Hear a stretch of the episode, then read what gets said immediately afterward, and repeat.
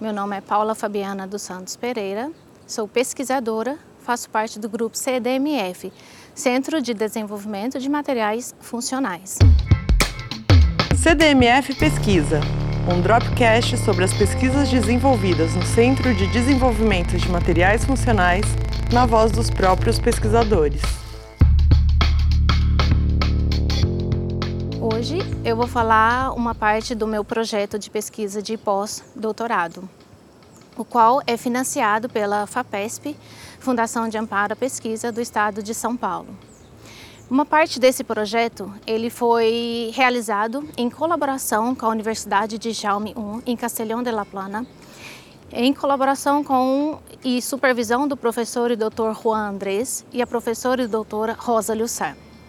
Meu projeto baseia-se principalmente na obtenção da matriz inorgânica de tungstato de prata, onde nessa matriz eu faço a inserção de diferentes metais, no caso o zinco e o cobre, onde é feita uma varredura da concentração destes, destes metais e assim estudando as propriedades estruturais, morfológicas e principalmente bactericidas e fungicidas. Uma outra parte que foi realizada, como eu disse anteriormente, em Castelhão de la Plana, na Universidade de Jaume, foi estudar a irradiação em diferentes lasers, lasers em femtosegundo e em nanosegundo.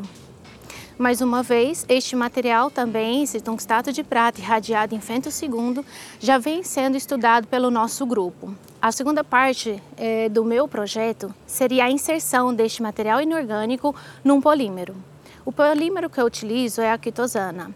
A quitosana é obtida a partir da quitina e ela tem atraído considerável interesse para vários pesquisadores por ela ser biodegradável, biocompatível, por ela é, poder ser utilizada em indústrias têxteis, indústrias de cosméticos, pode ser utilizado em, na parte de biomédicos, como por exemplo sutura dental, em curativos, peles artificiais, é utilizado também para fármacos, para a liberação é, controlada desses fármacos.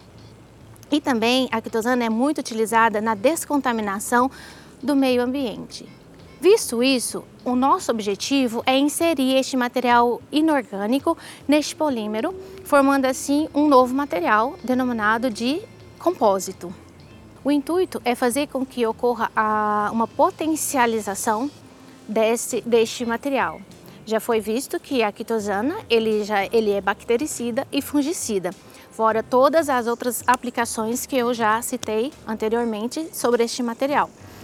Então, o nosso intuito é estudar a, influência, o efeito sinérgico que ocorre neste polímero, neste compósito, na inserção destes materiais é, irradiados e não irradiados, estudar a influência dos materiais bimetálicos, irradiados e não irradiados em diferentes lasers.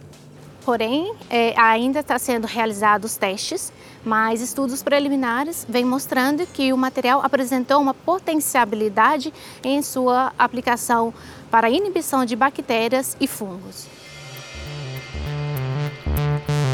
CDMF Pesquisa é uma produção do Laboratório Aberto de Interatividade para a Disseminação do Conhecimento Científico e Tecnológico, o LAB, e do Centro de Desenvolvimento de Materiais Funcionais, o CDMF. Saiba mais, visite www.cdmf.org.br. Apoio Fundação de Amparo à Pesquisa do Estado de São Paulo, FAPESP e Conselho Nacional de Desenvolvimento Científico e Tecnológico, CNPq.